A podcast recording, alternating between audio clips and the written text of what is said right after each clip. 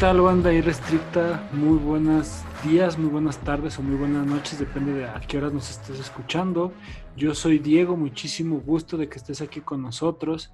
Gracias por acompañarnos en este tu podcast, mi podcast, el podcast de todos irrestrictos. Y pues voy a presentar a los de siempre. Señor este, Aldo, ¿cómo se encuentra usted? Hola, muy buenas muy buen día, buenas noches en cualquier horario que nos estén escuchando, banda irrestricta.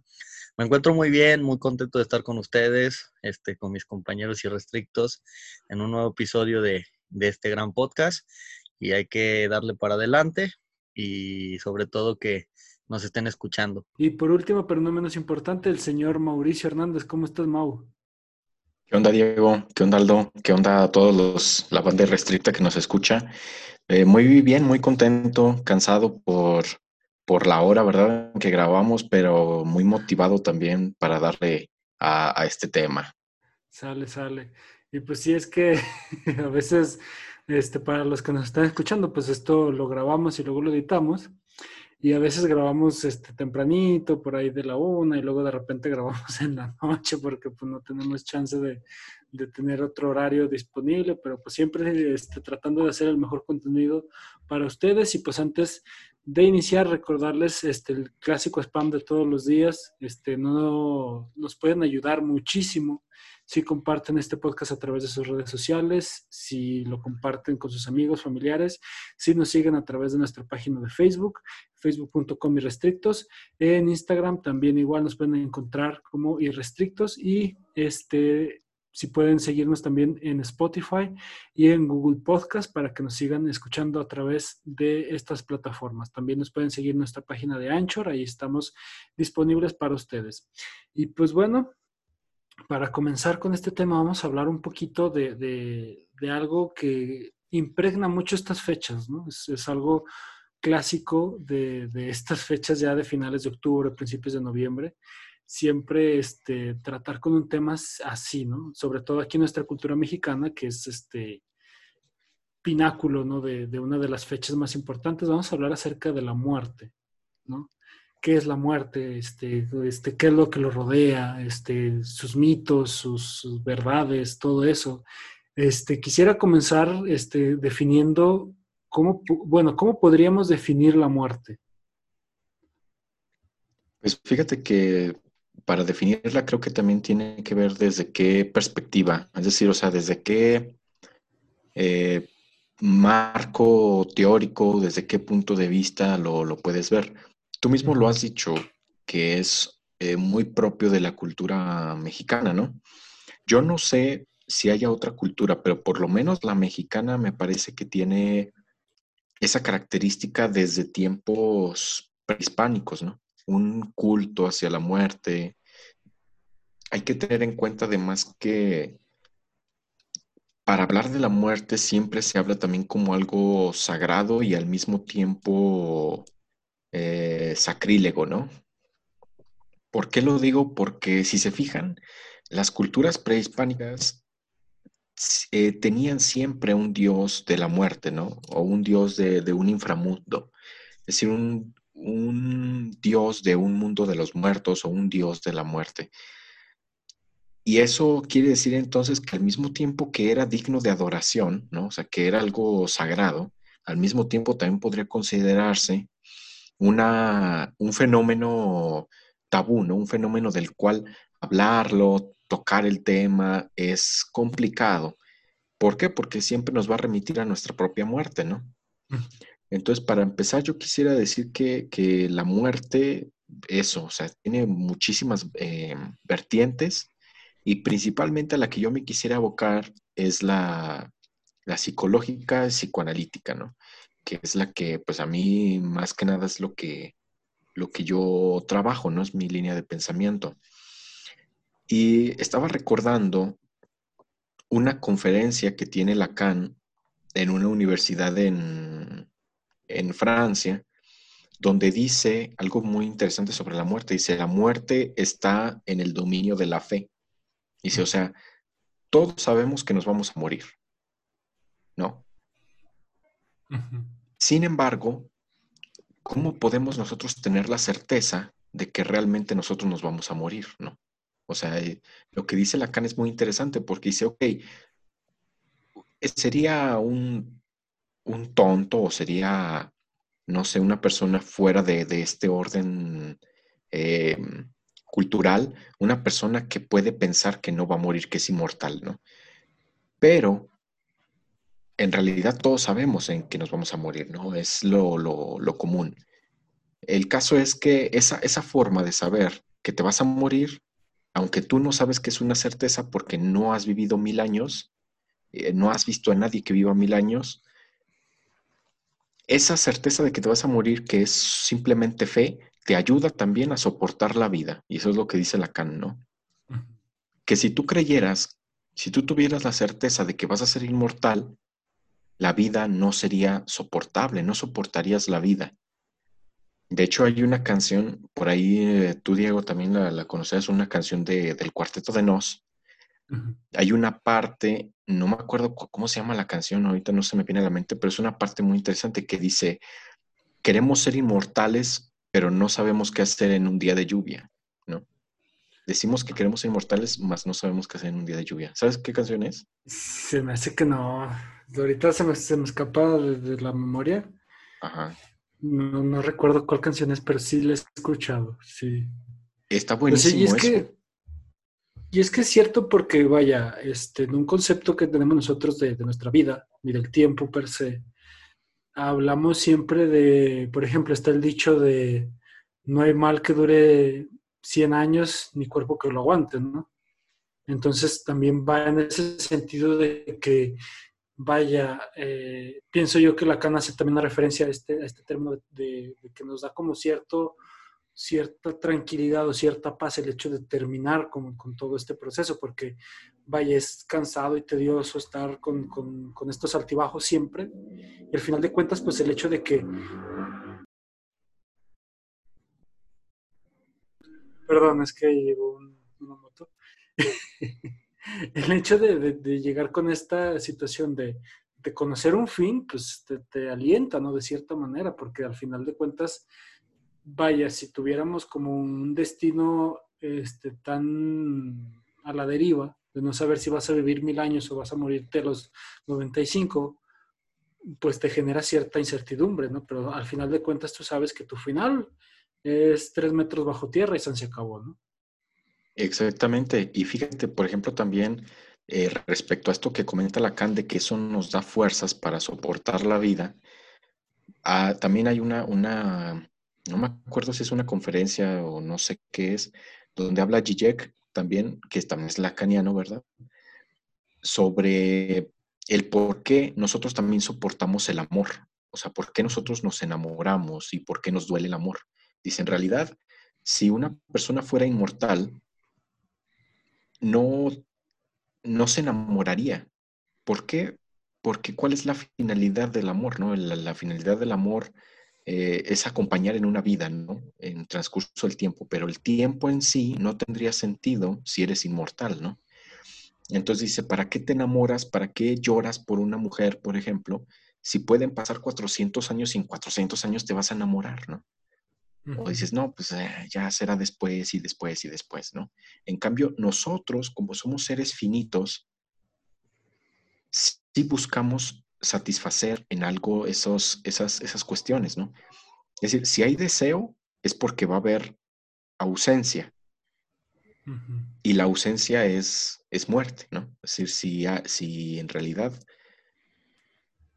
no morimos, no hay ausencia de nada. Todo es eterno, ¿no? Y por ende, pues no hay prisa para hacer nada. Entonces, si no hay prisa para hacer nada, pues no haríamos absolutamente nada.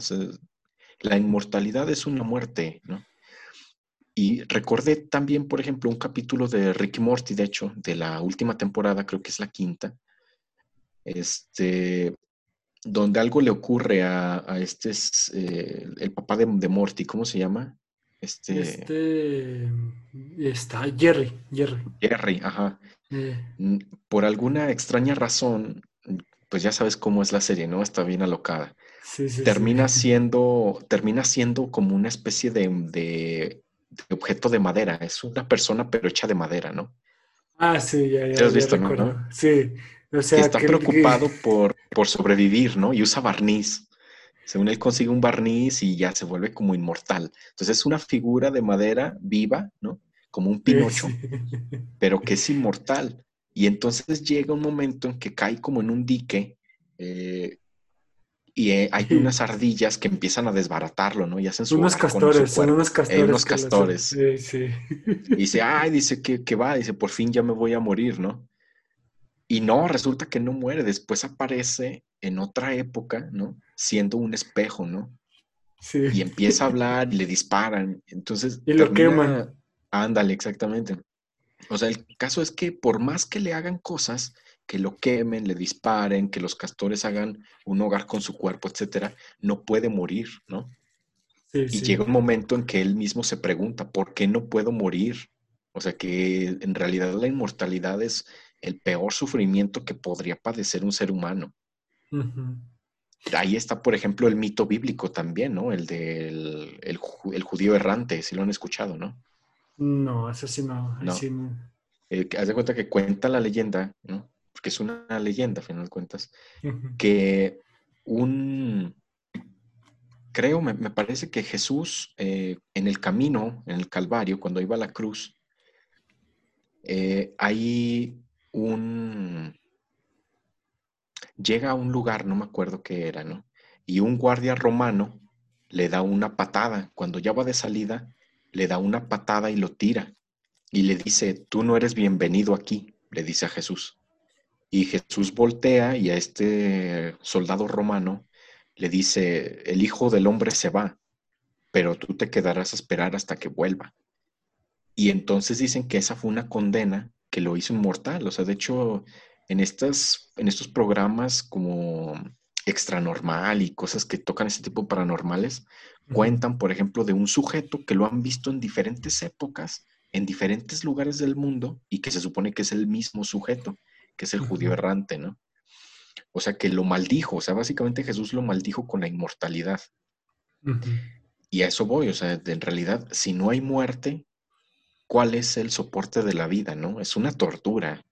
No sé si, si alguien realmente desearía ser inmortal sería una locura. A lo mejor ya me extendí mucho, pero a ver qué, quieren comentar ustedes. bueno, si tienes, este, vaya, pienso yo que en, el sentido en el que estamos hablando es muy definitorio el hecho de, de, la vida y la muerte, ¿no? Este, porque no solamente en una teología judio-cristiana también se maneja esta dualidad, pues nos podemos remontar en muchas otras mitologías, en muchas otras este, cuestiones.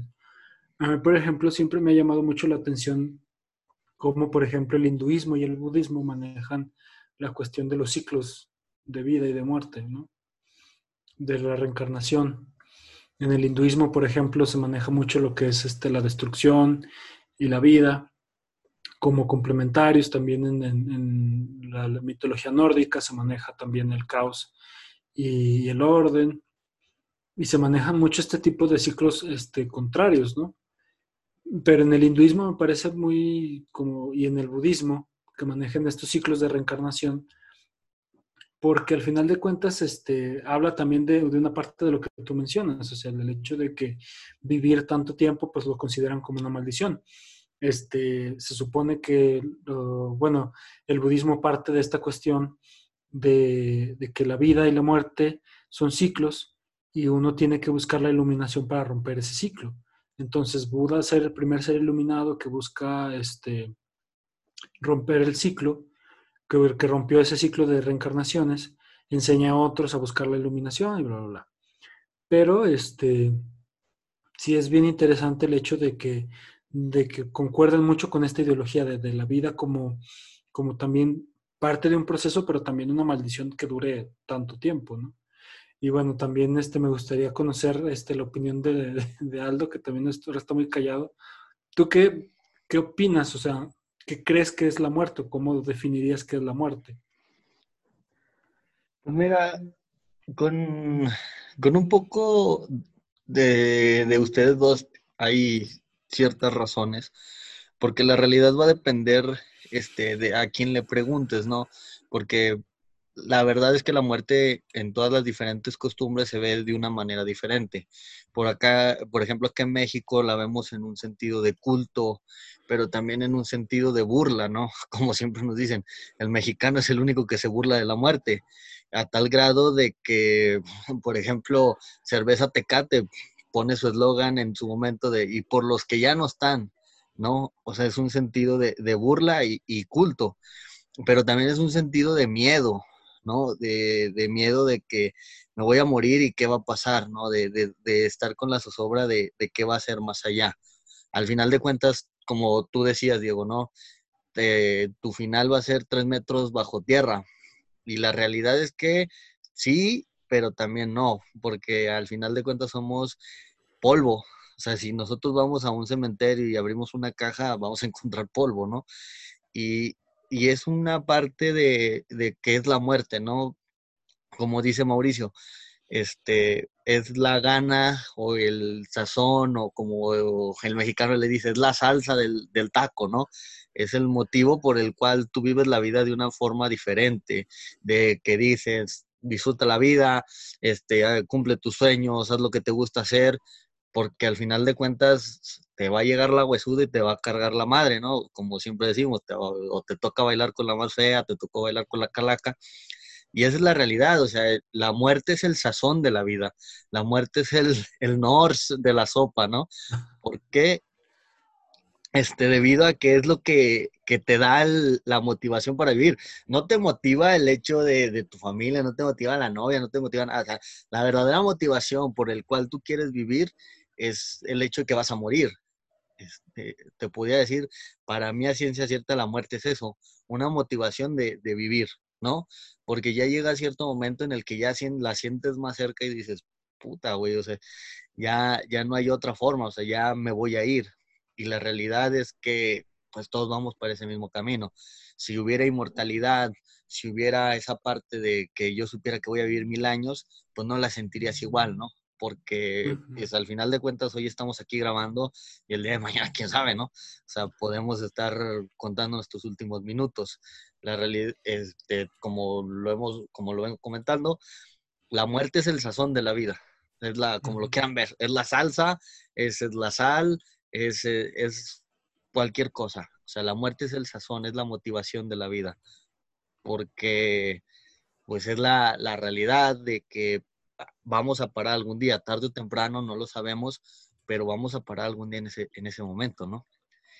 Pero pues también a veces es escéptico el tema porque muchos dicen, pues, ¿qué va a pasar más allá? Pero la realidad es que el sazón de la vida es, es esa parte. Que en otras culturas es diferente, ¿no? Pues en otras culturas dicen, no, pues la muerte es algo malo. Para el mexicano es un sentido de culto. ¿Por qué? Porque lo festejamos. O sea, si te das cuenta, el Día de Muertos es nativo de México. Para todos lados es Halloween, pero el Día de Muertos es, mexicano, porque le rendimos culto a, los muertos y también nos reímos. Pero también damos a entender de que la muerte es la motivación, la motivación de que sigas viviendo. ¿Y qué va a pasar? Pues no sabemos qué va a pasar después de que nos muramos. Pero la realidad es que la muerte es, yo creo que lo único seguro que realmente tenemos en la vida, ¿no? Sí, y fíjate que ahorita que tocas el tema, Aldo, también de, de la burla, ¿no? Se me viene a la mente también, por ejemplo, José Guadalupe Posada, ¿no? Y la Catrina. O sea, en realidad los grabados de Guadalupe Posada, pues eran una sátira a las clases sociales altas de la época, ¿no? Inclusive una sátira hacia el, el porfiriato, por ejemplo, ¿no? Toda esta gente que, trataba de vestir elegante en un país que era pues tercermundista, que estaba jodido, ¿no? Entonces, para Guadalupe Posada, esa filosofía está bien interesante porque la Catrina en realidad es una mujer de alta sociedad, es una mujer de dinero, es una mujer con poder adquisitivo, etcétera, ¿no? Vestida elegantemente, pero también plasmaba como, como calaveras a los obreros, a la gente de bajos recursos. Y era una forma de ver el hecho de que seas de la clase social que seas, todos estamos, eh, em, todos tenemos el gusano de la muerte, ¿no? O sea, todos vamos a, morir a final de cuentas. pues sí, burlarse, porque hasta cierto punto también es un consuelo en la cultura mexicana, ¿no? De que seas de la clase social que seas, hayas vivido como hayas vivido, a todos nos va a llegar. Es una forma de decir, pues, ¿dónde quedó toda tu riqueza, no? Si al final de cuentas vas a ser polvo, igual que yo. Y eso me parece que también tiene mucho que ver, está muy arraigado lo que es la cultura de Día de Muertos, que claro, tiene un antecedente prehispánico también muy interesante, ¿no? Pero en la actualidad, el rendirle culto también además a, nuestros difuntos, etcétera, también tiene que ver con darnos cuenta de que a todos nos va a llegar, ¿no? De que nadie es superior a nadie, porque todos estamos en aras de morir.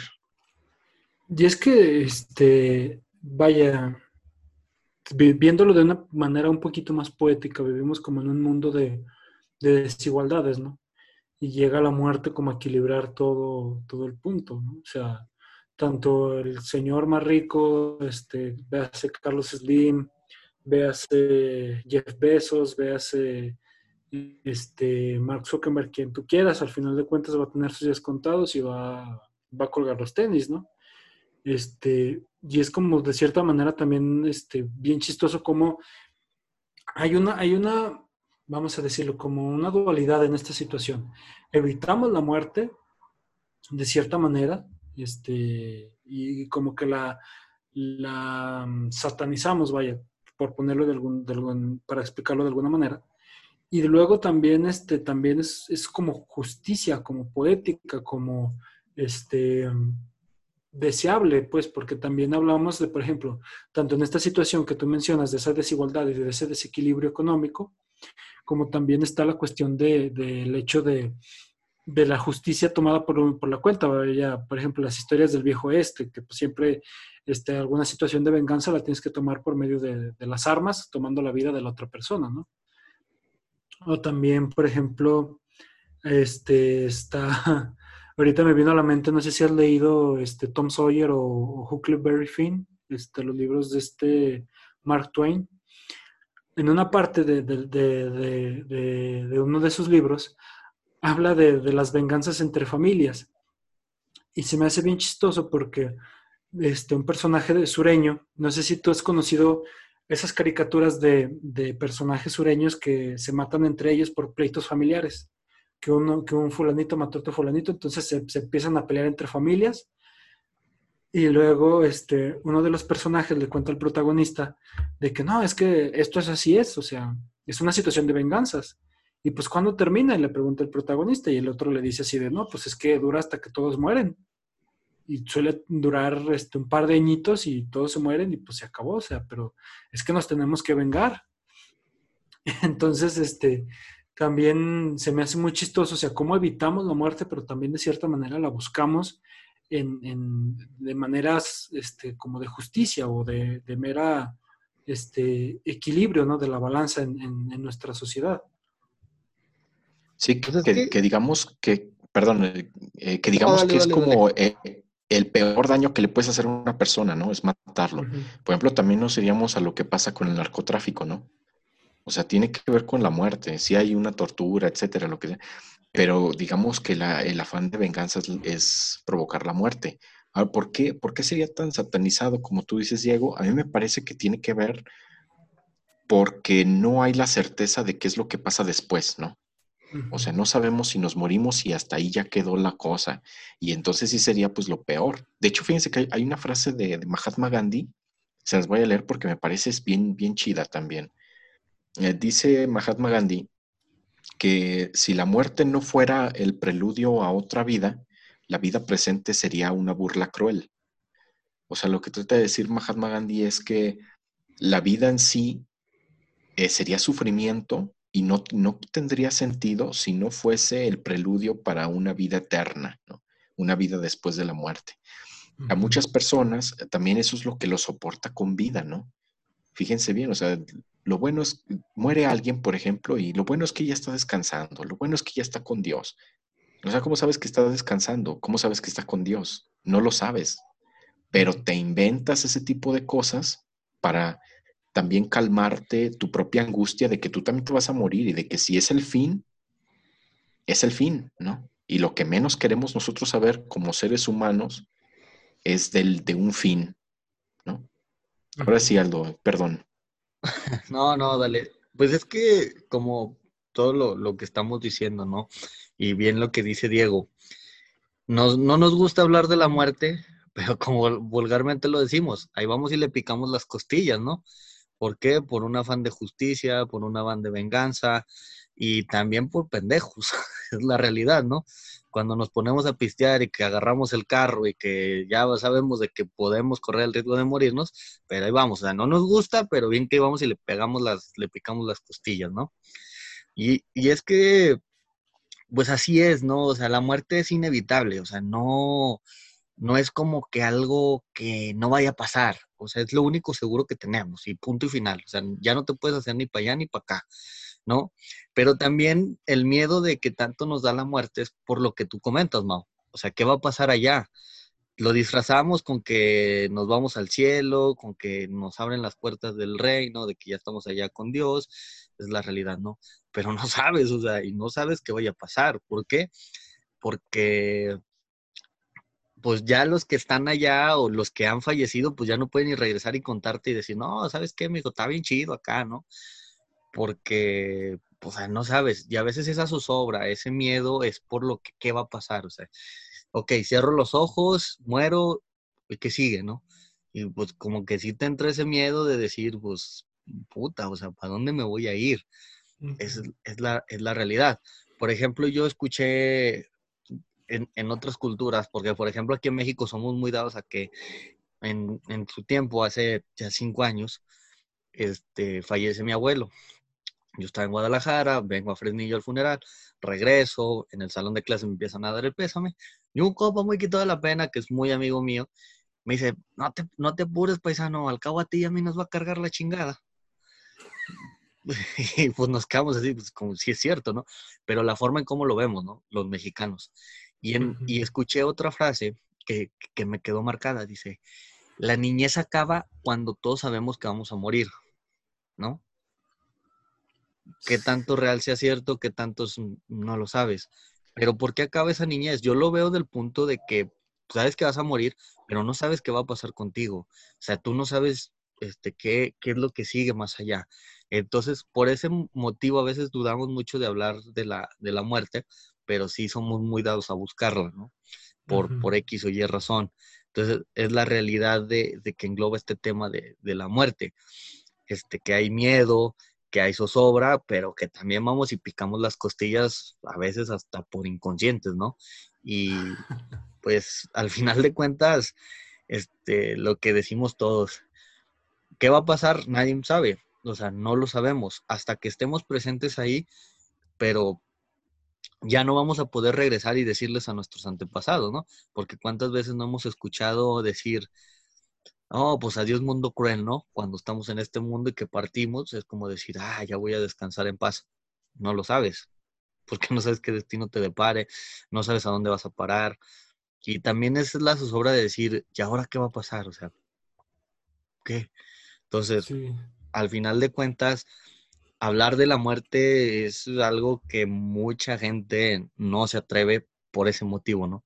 Porque no sabe qué va a pasar y eso es lo que le, le hace el rehuirse, el apegarse a la vida, el de que si tienes una enfermedad, tratar, tratar, tratar de apegarte a la vida porque le tienes miedo al qué va a pasar, ¿no? O sea, de que ve, ve a la luz, pero ahora sí llegas a la luz, o sea, no te pagan el foco a medio camino. Pero pues es como que lo que engloba la muerte, ¿no? Sí, fíjate, fíjate eh, tú, Diego. Ok. fíjate que ahorita me acordé de, dos cosas. Primero, este, hablando de, esta, de este desconocimiento, de lo desconocido, vaya la valga la redundancia, este, me suena, por ejemplo, a los mitos y leyendas que había de los exploradores este, eh, antes de la, del descubrimiento de América, por ejemplo. O sea, de, todos los mitos que rodeaban ciertas cuestiones respecto a la Tierra y todo, todo lo que había a su alrededor, si había monstruos, si no había monstruos, qué es lo que había. Y también me recordó un corto muy chistoso, este, que está en internet, es, es, humor muy negro, que se llama, es de un canal de YouTube que se llama Cyanide and Happiness. Que es este, ponen, es, son caricaturas, es un señor que se está muriendo, y luego está la mamá, su hijo y una enfermera, y están así de, no, pues este, ya me voy, voy a ir a ver a Dios, no sé qué, no sé cuánto, no sé qué horas. El señor se muere, y ya este, la enfermera, no, no te preocupes, va a ir al cielo, no sé qué, no sé cuánto. Y de repente el señor despierta de la muerte y dice, no, no hay nada, es todo oscuro y no sé qué, se pone a gritar bien, bien este histérico y la señora hace como que se espanta de, ah, y le tapa los oídos al, niño, no, no, no, tiene que oírlo, es que no hay nada, no hay nada, solo está oscuro, no, y se muere otra vez. Y, y, va en este sentido de que, o sea, habrá alguien que, que este, no, o sea, no hay nadie que nos pueda decir qué hay del otro lado, ¿no? O sea, a lo mejor, y sí es cierto, simplemente hay oscuridad, un pozo profundo de, absolutamente nada y o no hay conciencia, no sabemos qué puede haber del otro lado, ¿no? Este, pero también em, en base a esto, hay, hay una interpretación este, bíblica más centrada en lo que vendrían siendo los textos per se, que habla de que la muerte es como un sueño, o sea, los, que los muertos este, nada saben. La propia Biblia, o sea, habla de esto pero ya se, se tergiversó al momento de, hablar, por ejemplo, del catolicismo, de hablar del cielo y el infierno y todas estas cuestiones, pero la Biblia per se habla de que simplemente este, te mueres y no ocurre nada, ¿no? O sea, simplemente ahí está. Y es más, este, pues a mí me parece como más neutral, ¿no? Por el hecho de que muchas personas este, buscan y se aferran como a ser buenas en la vida para obtener algo más allá, pero pues la propia, la propia Biblia te dice, pues o sea, simplemente es descansar y se acabó, no hay nada más allá, no te busques más, algo más allá, simplemente te mueres y se, se acabó, ¿no? Sí, y ahora que decían también con respecto a la justicia, ¿no? La muerte como justicia, el invento del infierno también es una especie de, consuelo, ¿no?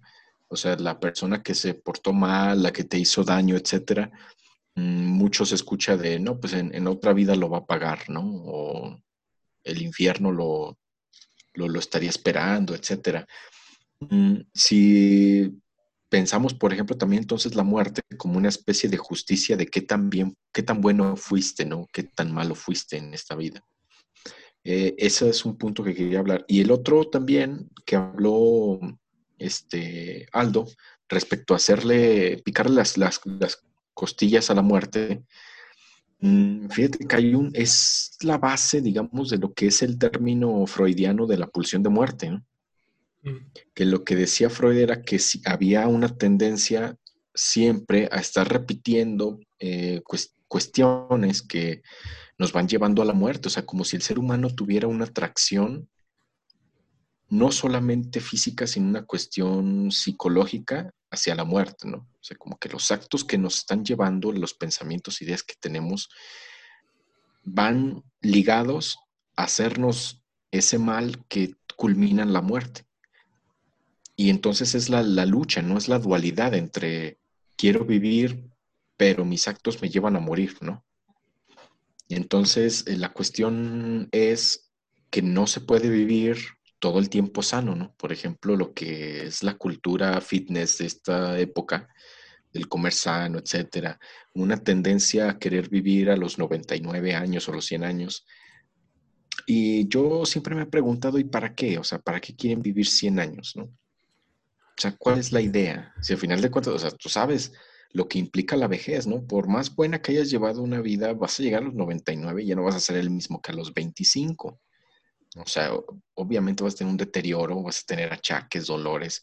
Y hay gente que llega a los 90 años y te dice, te lo digo porque yo conocí a una señora que llegó a los 103 años, 104. En una ocasión la fuimos a visitar, mi madre le preguntó, oiga, ¿y usted? Pues nada le duele, está, la veo enterita, está muy bien y dice, no, dice, yo ya, ya quisiera morirme. Dice, yo no sé por qué viví tantos años, pero yo quisiera morirme. O sea, aunque igual la, veas muy bien, enterita, lo que quieras, el sufrimiento de, de haber vivido tantos años llega a un momento en que el consuelo es la muerte. Entonces, sí, es muy lógico que nosotros queramos sobrevivir lo más que se pueda, ¿no? y nadie queremos ser olvidados. Ahí está también por qué el ser humano hace tantas cosas para ser inmortal en esta vida, ¿no? Decimos, por ejemplo, pues de los íconos de la música, de los íconos de la literatura. Todo mundo sabe que Shakespeare va a vivir eternamente por sus obras, ¿no? Pero no sé si qué tan consciente realmente lo haya hecho, ¿no?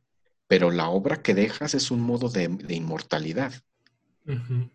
El tener hijos igual, el plantar un árbol, el hacer un libro, etcétera, ¿no? Un montonal de cosas. Pero como que siempre tenemos esa tendencia a querer vivir más, vivir más, vivir más. Por ejemplo, ahorita, bueno, ¿quién más? Primero bueno, tú, primero tú, sí. Por ejemplo, ahorita que hablas, Mau, de, eso de la, de la, inmortalidad, se me vino la frase de la película de, de Batman, cuando, este, en la del Caballero de la Noche, no recuerdo bien en qué película es, este, de Bruce Wayne y este, que la hace Liam Nelson, el de las sombras y no sé qué ya, ven que sale la parte de que le dice, yo te maté. Y le dice, señor Wayne, hay diferentes formas de vivir la inmortalidad. No necesariamente tienes que estar en cuerpo y alma para ser inmortal. O sea, es ahí lo que entras tú, ¿no? La parte de, la inmortalidad del dejar huella en este mundo, ¿no? Por ejemplo, está Shakespeare, está este, íconos de la música como John Lennon, que pues, independientemente va a vivir por Imagine. Este, o sea, la, inmortalidad no necesariamente tenemos que estar viviendo en cuerpo y alma. O sea, el ser inmortal puede estar por una obra, por una canción, por logros, por lo que sea. O sea, no, a veces confundimos la inmortalidad de quiero ser inmortal y quiero vivir muchísimos años, muchísimos años. Por ejemplo, también en la película de, no, no recuerdo en qué película fue, este, que la inmortalidad, creo fue en Furia de Titanes, en la 1, que decían que la que ayudó a Perseo, decía, a mí me castigaron con la inmortalidad. Y es un castigo, porque el ver morir a las seres que quiero y yo no morir, o sea, estar pasando de generación en generación es frustrante. O sea, a veces hasta el ser inmortal es un castigo, ¿no? Porque ves a la gente que quieres morir y pues tú sigues aquí, ¿no? Y entonces, pues realmente la forma de ser inmortal siempre va a estar en cómo te desempeñes, ¿no? Porque independientemente de quién seas, siempre va a haber un recuerdo de ti. Pero no se diga si hiciste algo importante, pues vivirás en el azares de los años y pasarán generaciones y generaciones y te van a inmortalizar, ¿no? El famoso término de ya te inmortalizaste por X o Y razón. Pero el ser inmortal no significa que tengas que estar en cuerpo y alma, sino que pues puede ser por algún motivo que hayas hecho en, en esta vida, ¿no? Y que, por ejemplo, también pasa en la película de Coco. O sea, a mí me parece también una película bien buena, bien interesante de la cultura mexicana, porque te habla de eso, o sea, ¿cuál es la, inmortalidad? La vida después de la muerte es el recuerdo, ¿no?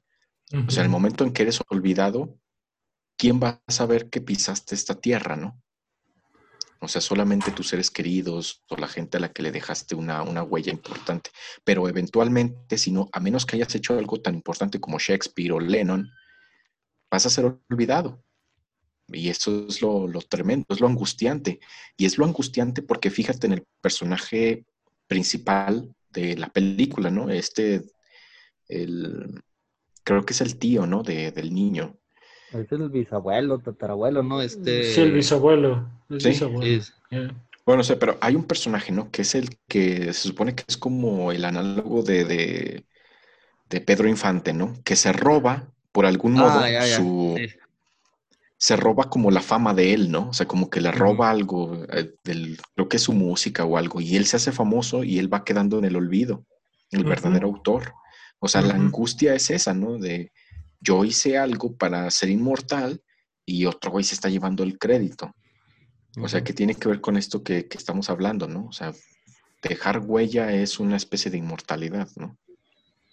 Y en ese sentido, pues también, este, tomando por ejemplo la película de Coco, también hay una, hay una escena, pues cuando uno, un personaje, este, bien secundario, pues este, desaparece, ¿no? Porque se olvidan de él.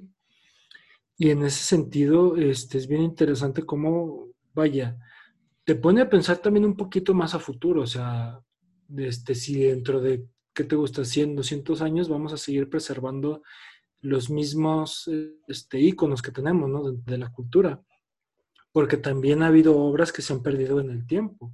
No podemos negar que ha habido autores, obras, libros, literatura, música que se ha perdido este, a lo largo del tiempo. Por ponerte un ejemplo, o sea, este, la danza minuet pues, se ha perdido a lo largo del tiempo. Nadie sabe que, este, cómo se hacía ese tipo de bailes o cómo se, se realizaban. Hay, hay este, culturas que se han perdido, hay este, documentos que se han perdido, información que se ha perdido. Entonces, también el tiempo es muy caprichoso y esta cuestión de la inmortalidad también es muy caprichosa porque al final de cuentas tú no sabes si lo que haces ahorita va a perdurar hasta, hasta cierto tiempo. Te pongo otro ejemplo más aterrizado, o sea, lo que hacemos ahorita nosotros, el podcast. Este, Hijo de Dios, me lo ganaste. Perdón.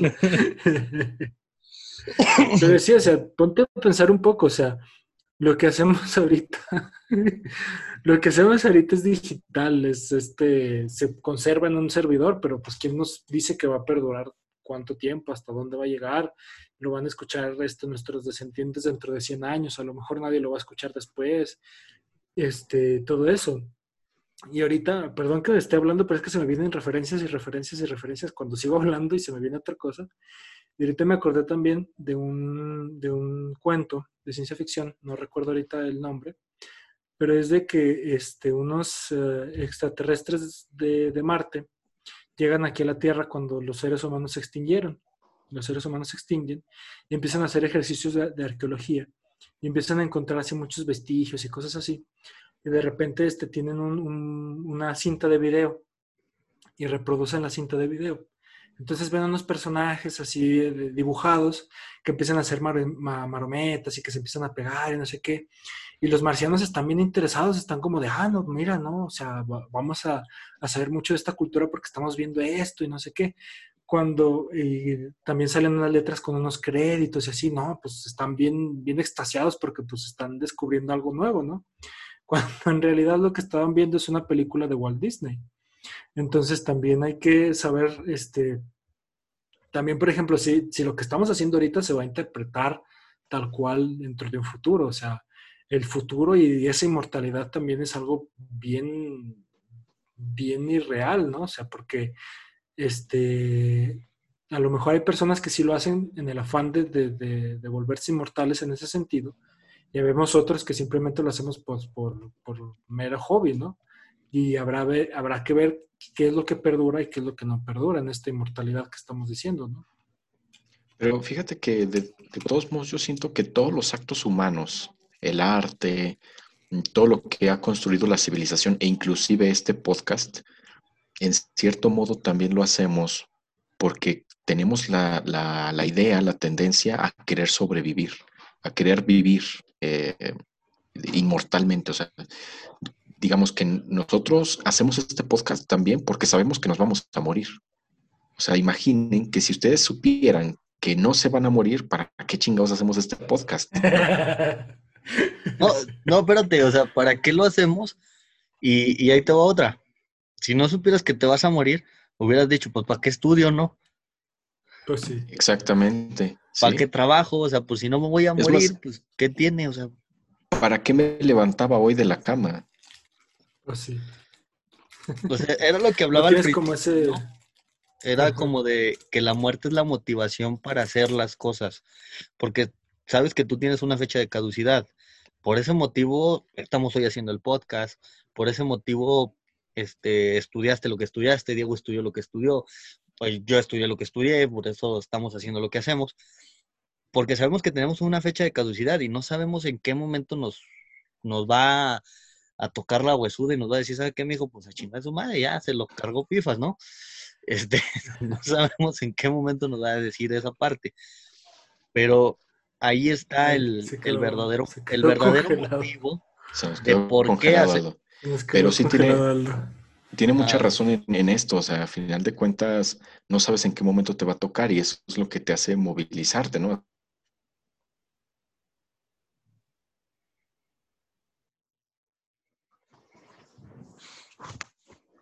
Este, el hecho de, durar vivo hasta, o sea, de aguantar lo más que puedas vivo, o sea, su idea este, me parece muy interesante del hecho de, de, durar en este mundo hasta que, hasta que, hasta sus últimas consecuencias, ¿no? Este, ver hasta dónde trasciendes tu, tu, tu misma actitud, tu misma forma de ser. Pero pues también habría que preguntarnos qué tanto de eso es como, este, vaya, evitar un poco la muerte, ¿no? O sea, el hecho de, seguir así como insistiendo, insistiendo, insistiendo, sin conocer este, hasta dónde vamos a topar, ¿no? Porque muchas personas este, viven la vida este, sin conocer, bueno, no sin conocer, sin asumir el hecho de que van a morir, ¿no? Entonces, este, habría que pensarnos también este, eh, qué tan sano, qué tan sano sería, por ejemplo, vivir con todo ese, ese, conocimiento de la muerte y qué tan sano es ignorarlo, ¿no? O sea, porque siempre tiene que haber como dos partes, este, muy, muy en los extremos, ¿no? Sí, y bueno, independientemente ya de, de todo este trasfondo, esta profundidad filosófica que le estamos dando, hay una festividad, ¿no? Que es también algo que, hay que hablarlo porque pues es para estas fechas, ¿no? Y está plagada también de símbolos muy interesantes. Por ejemplo, en lo que es el altar de muertos, ¿no? Que se le pone la comida favorita o las cosas eh, personales de tal o cual persona. Me parecen muy interesantes. Fíjate que eh, cuando yo estaba en la universidad, eh, falleció un amigo mío, un amigo pues muy querido, eh, pues se suicidó, atentó contra su vida, sus motivos habrá tenido. Y al año, bueno, el Día de Muertos siguiente, se le hizo su altar de muertos, ¿no? Y era muy interesante cómo eh, la mamá aportó cosas personales de él para ponerlas en el altar de muertos en la universidad, ¿no? Él era trompetista y me parece que hasta le pusieron su trompeta. Pues fuma marihuana, pues por ahí le pusieron su churrito de marihuana, su botella de tequila. Y está, está bien padre eso, ¿no? Porque aparte tú no sabes, eh, digamos, eh, tú haces eso como en un afán de que, de hacerle honor, ¿no? Hacerle un homenaje. Pero al mismo tiempo la cuestión de los alimentos tiene una trascendencia importante porque en la cultura, digamos, en el folclore, se dice que es un día en que los muertos se levantan, ¿no? Van a, van a convivir con sus familiares, van a comer lo que le pongas en el altar, etc. Y pues sabes tú que es falso, ¿no? O sea, a final de cuentas, eh, no creo que haya muchas personas que crean que en realidad los muertos se levantan a comer lo que les pusiste en el altar, ¿no? Sin embargo, eso es un homenaje, me parece muy romántico, muy interesante también de la cultura mexicana y que qué bueno que no se esté perdiendo, ¿no? Porque es único en el mundo y es un homenaje muy chido. O sea, ves ahorita en Facebook para estas fechas y me llama la atención la cantidad de memes que hacen referencia a, su propia muerte, ¿no? Por ejemplo, hay por ahí un meme que anda rondando en Mm, qué tipo de cosas quieres que, te pongan en tu altar, ¿no? O ellos mismos preguntan, ponen una publicación y preguntan, ¿ustedes qué creen que, me van a poner en mi altar? ¿O qué me pondrían ustedes en mi altar, ¿no? Y está bien, es bien, interesante eso porque ya implica el que tú pienses que te vas a morir. Y si te preguntas, ¿qué me van a poner, no? O sea, ¿cómo me vas a recordar? Y el hecho también está de que, por ejemplo, bueno, Retomo una, lo que dijo Guillermo del Toro cuando lo entrevistaron, cuando ganó el Oscar por la forma del agua, de que dice que los mexicanos como que tenemos siempre muy presente esa dualidad, ¿no? O sea, de la vida y la muerte. Entonces los mexicanos siempre vivimos en esa cuestión de, pues algún día me voy a morir, ¿no? O sea, independientemente, y tomárselo con humor. A mí me parece bien, bien chistoso, o sea, cómo nos lo tomamos con, con humor, o sea, divertido, o sea, al final de cuentas la muerte es otra, otra fiesta.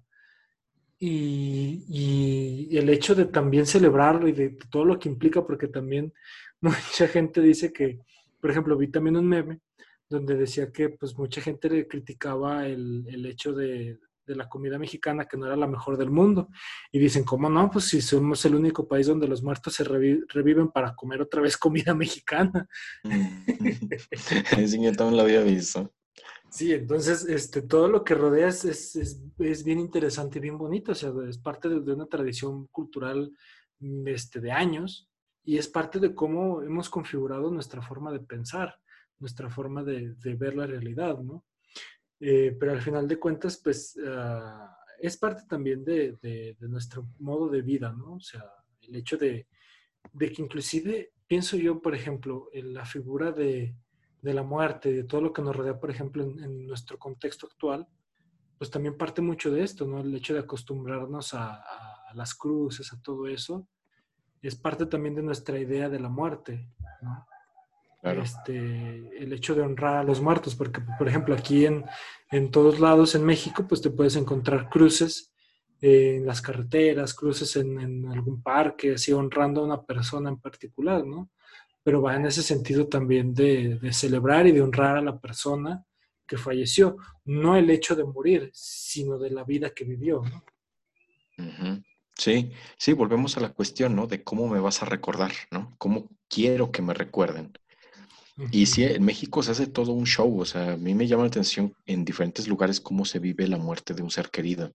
Y aquí, por ejemplo, en Fresnillo, algo que me ha llamado la atención porque no se ve en Aguascalientes mucho, es la caravana, o sea, pasa la carroza fúnebre, ¿no? Y atrás vienen camionetas y vienen personas de pie, ¿no? Avanzando, pero traen el, mariachi o traen la música banda y... Eh, como mucha, mucha algarabía, como mucha felicidad, ¿no? Aunque la gente vaya de negro, de luto, etcétera, es la música eh, festiva también, ¿no? es muy contradictorio, es muy eh, ambiguo también la muerte en México, ¿no?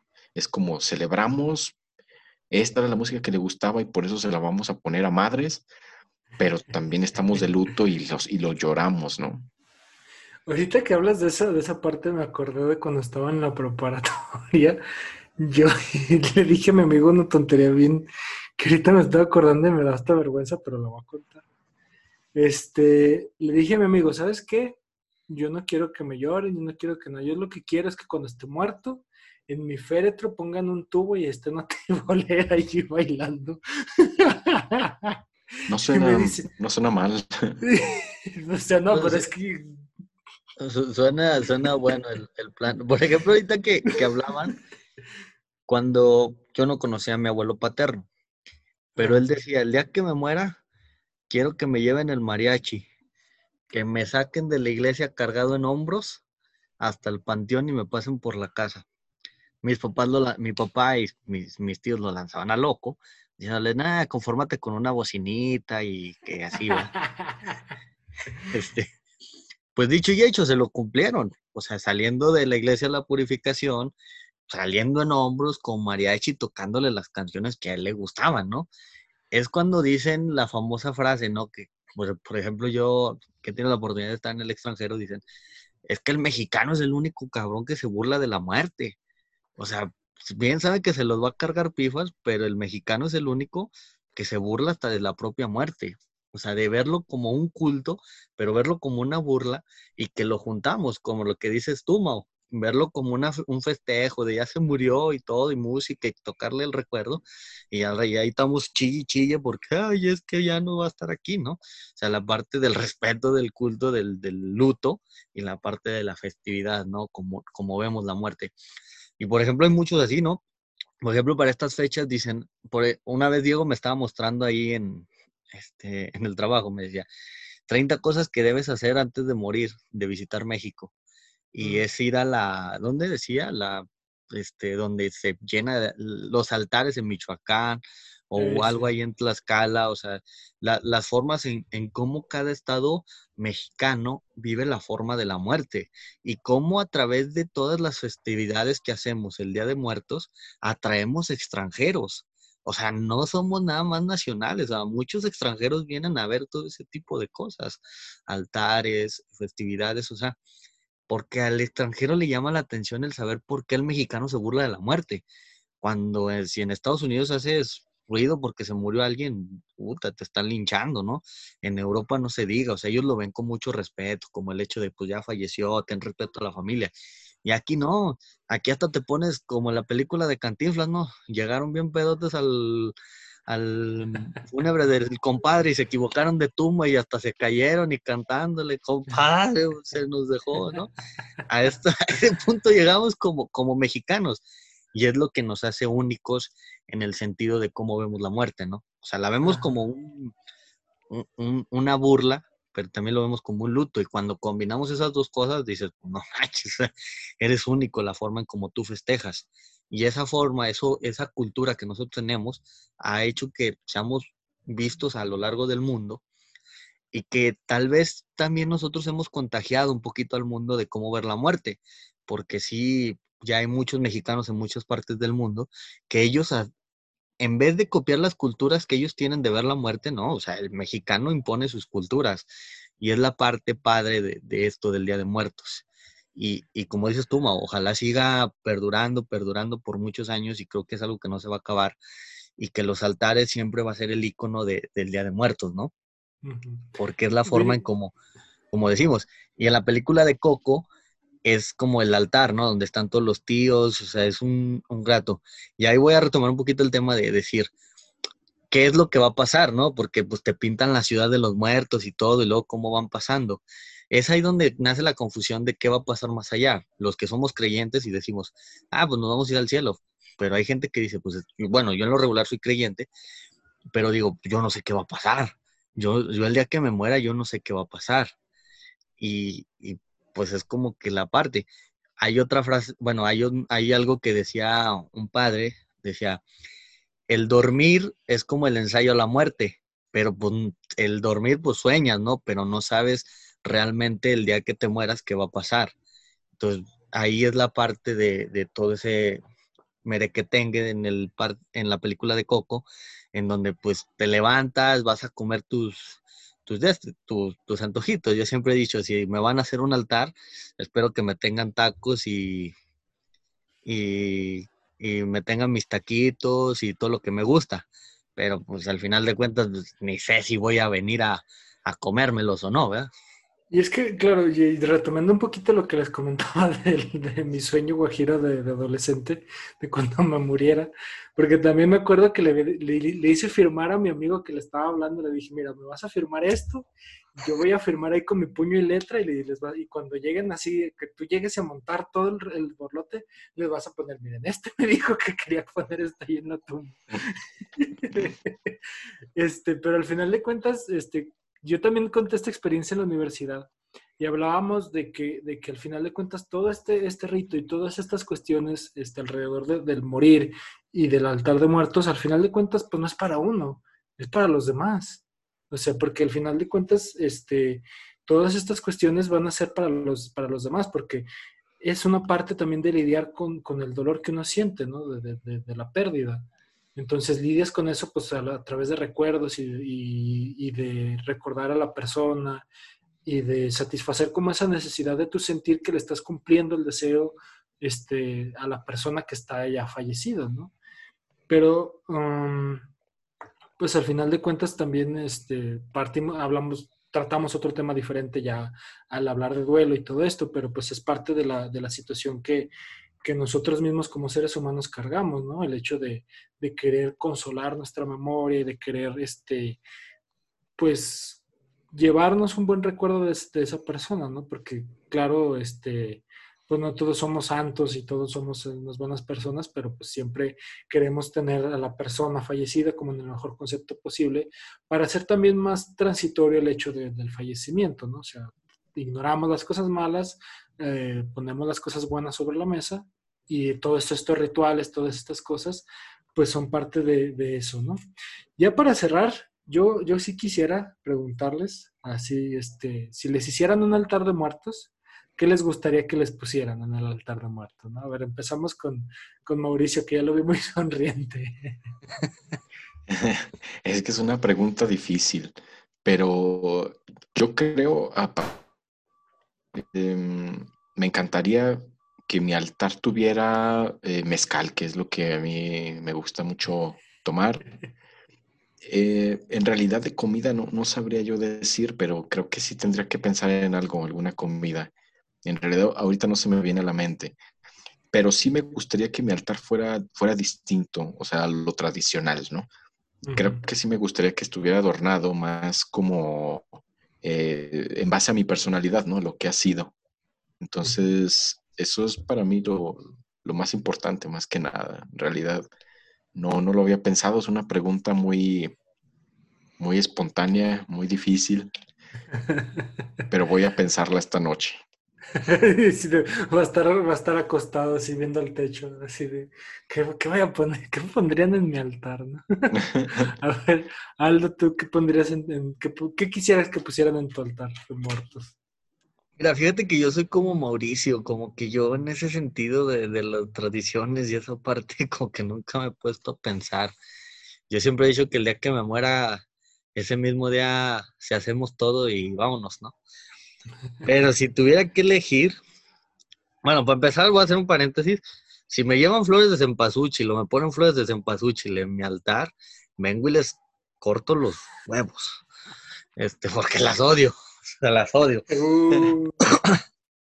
Pero yo creo que si tengo que elegir, a mí me gustaría que me pusieran tacos, pero tacos de tripa, de ojo, de cabeza, de, de todo lo exótico, ¿no?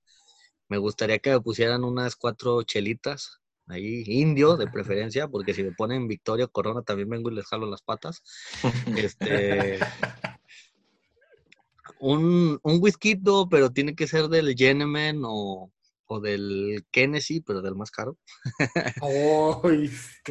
y, y, que, y que de preferencia me pongan, como dice Mao, las cosas que a mí me gustaba, una playerita la América, eh, mis cosas del taekwondo y, y mis medallitas ahí que, que, que obtenga pero la verdad sería como que algo más relacionado con mi personalidad, ¿no? Porque pues al final de cuentas la comida y las chelas pues ni me las voy a tomar. Entonces como que pues digo, pues ¿para qué, verdad? Pero realmente me voy más por, por la personalidad, me voy más por lo que, que me recuerdan por lo que hice en mi vida o, o, saber de que me recuerdan por lo que realmente hice en mi vida, este, a lo largo de mi vida, que por la comida. O sea, pues eso pues que se la coman ellos, ¿no? Prefiero, prefiero eso que, mejor que me adornen con las cosas que hice y que lo que van a poner de comida se lo coman mis hijos, mis nietos o mis antepas, mis, mis descendientes, ¿no? Y que me adornen. Pero realmente, pues, si tuviera que elegir, eso yo lo, lo pongo. Pero sí, las flores de cempasúchil y las victorias y las coronas, vengo y les jalo las pinches patas. Este morro. Mira, yo, yo sí te soy franco, si, pues si me pongo en ese plan, a mí sí me gustaría un altar tradicional. A mí, a mí me encanta la flor de cempasúchil. No sé por qué te cae gorda, pero a mí sí me gusta. Este, y me gustaría también, por ejemplo, que lo adornaran con máscaras de lucha libre. A mí me encanta la lucha libre, me, fascina todo lo que tenga que ver con... ¿Y te, ponemos el santo del cavernario qué?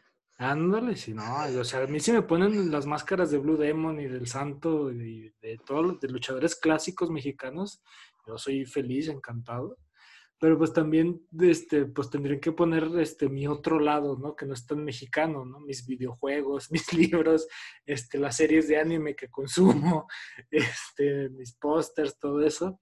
Pero sí me gustaría sea, que pusieran también, o sea, una parte de eso y otra parte también mexicana. A mí también me encanta el mariachi, me gusta mucho este, la música tradicional mexicana, me encanta la lucha libre, me encanta la comida tradicional de aquí. Entonces, este, también, por ejemplo, si me ponen unas enchiladas, un pozole y unos tacos, con eso yo soy feliz, ¿no? Este, pero pues claro que se lo coman los demás, o sea, yo al final de cuentas pues no, no, voy, a, no voy a ir a comer allá, pero sí me gustaría así como que algo, este, que reluciera mucho esa parte mexicana, ¿no? Que me, me, me gusta mucho, ¿no?